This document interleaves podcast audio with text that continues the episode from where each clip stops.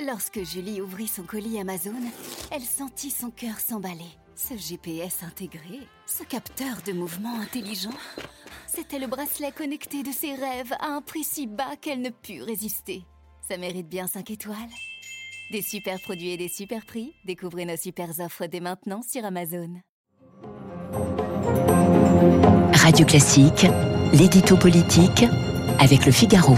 Et à 8h13 sur Radio Classique avec Guillaume Tabar. Bonjour Guillaume. Bonjour Renaud. Emmanuel Macron donne aujourd'hui le coup d'envoi de son Conseil national de la refondation. Que faut-il attendre de cet événement? Bien, Emmanuel Macron attend beaucoup, énormément même, de cette concertation d'un genre nouveau. Le problème, c'est qu'à ce jour, il est à peu près le seul à en attendre quelque chose.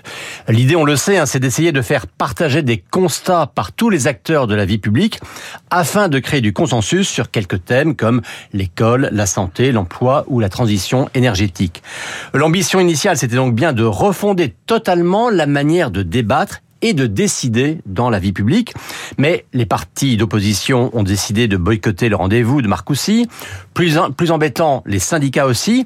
Et même dans la majorité, euh, les parlementaires ne sont pas très fanats d'une initiative dans laquelle ils voient une remise en cause de leurs prérogatives législatives.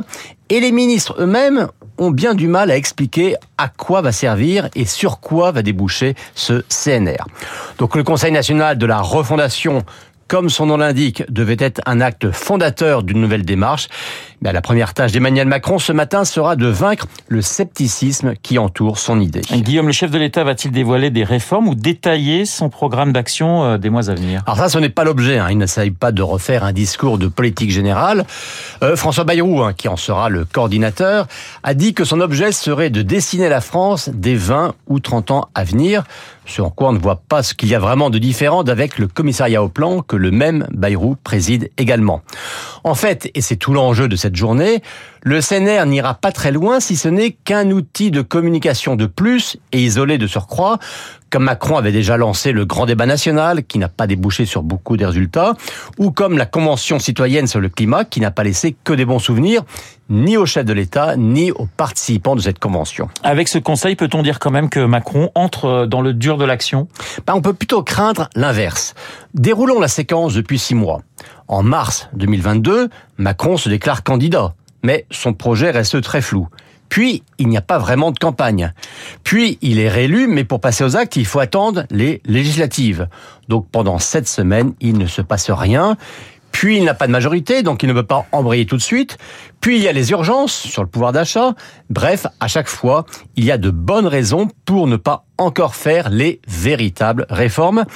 Et donc le, risque aujourd'hui, euh, comme l'objet du, du CNR sera de lancer des discussions, des concertations, eh bien c'est que ce soit un prétexte de plus pour dire on ne peut pas engager les réformes tant que les concertations n'ont pas été menées à bien et ainsi de suite.